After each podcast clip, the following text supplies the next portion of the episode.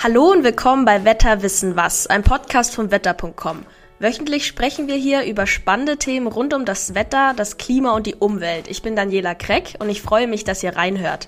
Heute gibt es eine Sonderfolge passend zur Wetterlage, die wir ganz aktuell mit den wichtigsten Infos für euch aufnehmen. Es geht nämlich um die derzeitige Gewitterlage in Deutschland. Man könnte auf jeden Fall sagen, dass es sich um die erste große Unwetterlage in diesem Jahr handelt. Starkregen und Hagel haben sich in manchen Bundesländern schon bemerkbar gemacht, sogar ein Tornado wurde in Rüsselsheim gesichtet. Um auf den neuesten Stand zu kommen, spreche ich mit unserem Meteorologen Georg Haas, der heute zu Gast ist. Hallo Georg. Hallo Daniela. Kannst du mir kurz sagen, was uns heute Nacht, morgen und übermorgen an Unwettern erwartet? Was ist alles mit dem Gepäck? Ja, da ist einiges unterwegs. Also, äh, wie jetzt du gerade schon angekündigt hast, das ist wahrscheinlich die erste richtig heftige Unwetterlage des Jahres. Also das Setup in der Atmosphäre ist absolut bereit für ziemlich schlimme Sachen. Einerseits durch die hohe Labilität in der Atmosphäre, durch ein Tief, das von Südwesten rein rutscht und dazu haben wir diese feucht, schwüle, ja richtig heiße Luftmasse und das ist der ideale Nährboden für die Entwicklung von Gewittern, die werden in der Nacht teilweise stattfinden, aber hauptsächlich wird der Donnerstag, der morgige, ein richtig problematischer Tag werden, weil von Südwesten kommend heftige Schau und Gewitter unterwegs sein werden. Okay, und kannst du mir sagen, welche Regionen am heftigsten betroffen sein werden?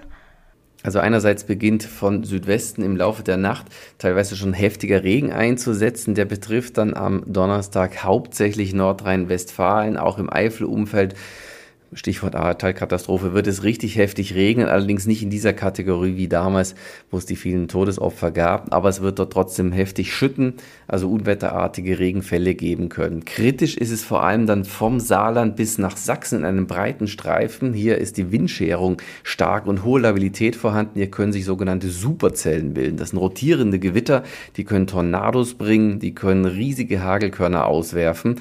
Also dort herrscht Gefahr durch diese kleinräumig sehr heftigen heftigen Gewitter und im Süden Deutschlands, vor allem in Baden-Württemberg, kann riesiger Hagel fallen durch die enorme Labilität bis zu 5 cm Korngröße. Das hat also absolute Zerstörungskraft und in Bayern kann es am Nachmittag und vor allem zum Abend dann äh, auch gewaltigen Sturm geben. Also viele Gefahrenelemente bei Tornados ab in den Keller gefestigte Gebäude aufsuchen, wenn so ein Unwetter aufkommt, bei schwerem Sturm natürlich nicht in Wäldern unterwegs sein, auch bei Autofahrten aufpassen, dass einem da nicht ein, Baum aufs Auto knallt. Und gerade auch bei diesen Sturzfluten, die es in den heftigen Gewittern geben kann, dann eben gerade nicht in den Keller gehen, sondern Gebäudeteile aufsuchen, wo man in Sicherheit ist, dass man eben nicht von der Flut erfasst wird. Das ist auf jeden Fall einiges mit dem Gepäck. Mit was für Schäden rechnest du?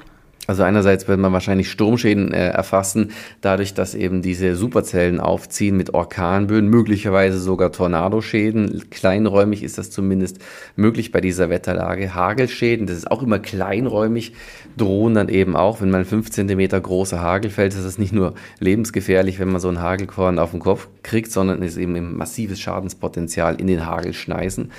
Und ähm, dazu kommen eben die Überflutungsgebiete. Gerade auch Superzellen können riesige Wassermasten kleinräumig in sehr kurzer Zeit ableeren und dort kann es dann dementsprechend auch Sturzbäche geben, die dann eben Schäden anrichten. Schauen wir uns mal den Hintergrund an. Was für eine Wetterlage steckt denn dahinter, dass diese Gewitter jetzt so heftig ausfallen? Ja, die Mischung aus subtropischer Warmluft und einem Tief, das von Südwesten heranzieht, das ist letzten Endes die Ursache für diese explosive Mischung in der Atmosphäre. Also die wichtigsten Zutaten zum Beispiel für Superzellen und Tornados sind einerseits Labilität in der Atmosphäre, das heißt oben ist die Luft kälter als unten.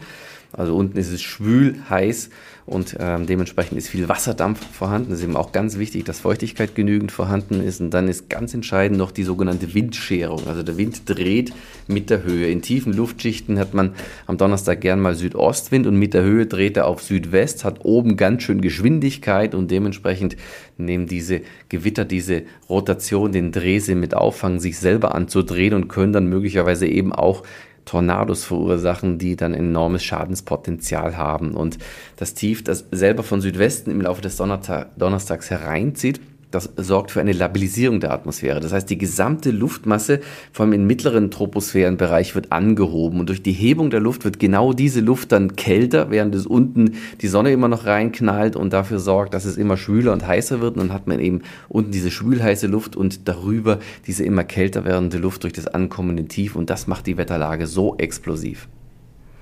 Du hast vorhin schon die Ahrtal-Katastrophe erwähnt. Ich glaube, jeder erinnert sich noch daran aus dem Jahr 2021. Damals kamen im Westen von Deutschland mehr als 180 Menschen in den Fluten ums Leben. Könnten die aktuellen Unwetter erneut so heftig ausfallen? Du hast jetzt kurz gesagt, eher nicht, aber ähm, ich hätte da trotzdem noch mal deine Einschätzung dazu.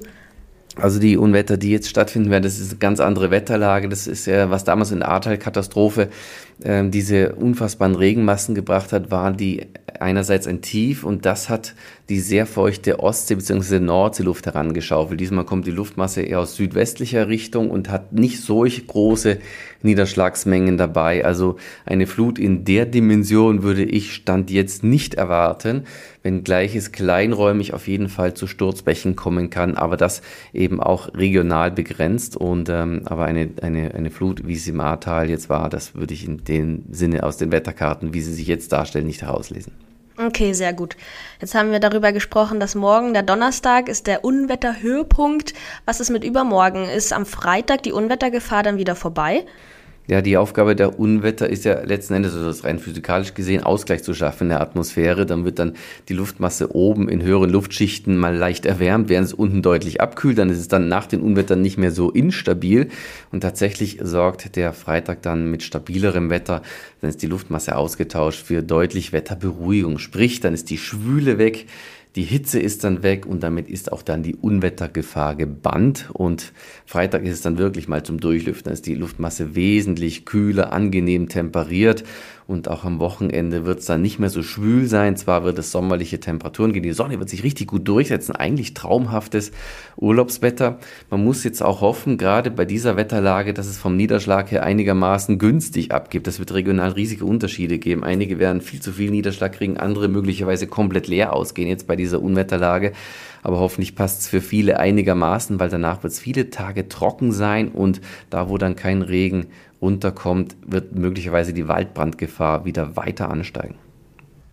Dann jetzt noch zum Schluss. Hast du Tipps an unsere ZuhörerInnen, worauf sie in den nächsten Tagen unbedingt achten sollten? Ja gerade jetzt am Unwetter Donnerstag, äh, wenn eine dunkle schwarze Wolke aufzieht und das schon brummelt, aufpassen, das Ding, also die Gewitter, die können wahnsinnig schnell aufziehen und dementsprechend auch große Gefahr auslösen, eben durch den Sturm. Das heißt, Wälder meiden, das ist mal ganz wichtig. Gerade Bäume können bei Orkangeschwindigkeiten umgerissen werden. Jetzt steht ja die Vegetation im vollen Laub und ist teilweise eben auch angeschlagen durch die Dürre der letzten Jahre. Also Vorsicht erstmal, was die Vegetation betrifft, dass einem da ähm, jetzt eben, wie gesagt, kein Baum aufs Auto knallt oder einem direkt auf den Kopf. Und ähm, Dachziegel bzw. auch Baugerüste können bei Orkanböen umgerissen werden. Also auch da ist Vorsicht geboten. Am besten ein ein Gebäude, das stabil ist, aufsuchen und dort, solange das Gewitter sich austobt, eben erstmal Schutz suchen. Bei Tornados eher in den Keller tendenziell, denn Massive Gebäudeteile können auch bei Tornados umgerissen werden. Am ehesten findet man dann im Kellerschutz, wo dann eben unter der Erde quasi die Gebäudeteile nicht weggerissen werden können und hingegen bei Fluten, wie gesagt, in höhere Gebäudeteile ausweichen, wenn es extrem kommt, dass man eben nicht im Keller oder im Erdgeschoss ertrinkt. Alles klar, dann bedanke ich mich für dein schnelles und aktuelles Update zur Unwetterlage, Georg. Sehr gern, Daniel. Wir halten euch natürlich auch weiterhin auf dem Laufenden. Verfolgt am besten unsere aktuellen Videos und Warnungen auf wetter.com und in unserer App. Folgt uns auch gerne auf Social Media, da posten wir immer die aktuellsten Warnkarten. Da könnt ihr auch nachsehen, ob eure Region ebenso betroffen ist.